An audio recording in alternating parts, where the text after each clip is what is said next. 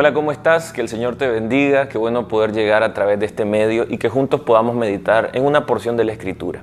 Y hoy quiero leerte Daniel capítulo 1 en el verso 8. Daniel propuso en su corazón no contaminarse con la porción de la comida del rey ni con el vino que él bebía. Pidió, por tanto, al jefe de los eunucos que no se le obligara a contaminarse.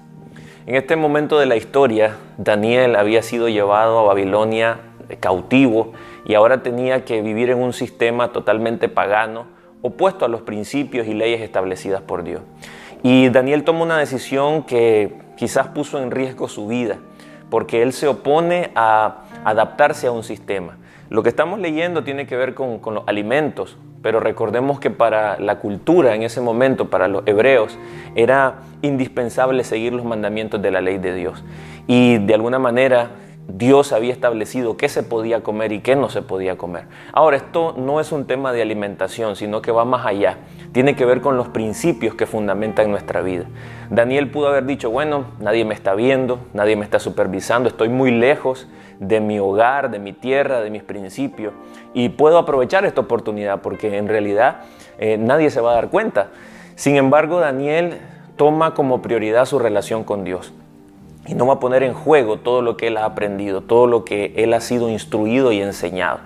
Y esto para nosotros se aplica a el día a día.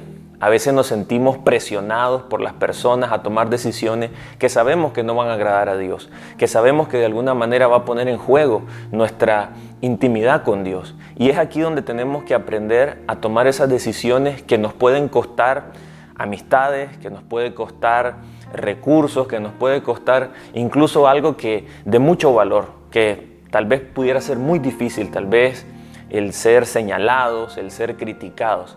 Pero en nuestro corazón siempre debe estar como prioridad el agradar a Dios. No estamos para ser aceptados por todo el mundo. Lamentablemente hay personas que nos van a rechazar por nuestra fe. Pero ahí es donde nosotros entendemos un principio fundamental. Dios honra a los que le honran. Si seguimos leyendo en la historia de Daniel, vamos a darnos cuenta que Dios lo puso en gracia, que Dios lo guardó, lo protegió. Porque si nos imaginamos a alguien que está llegando siendo esclavo a un, sistema y que se opone a lo que el sistema está hablando, lo más seguro es que su vida iba a estar en riesgo, que lo podían matar en cualquier momento.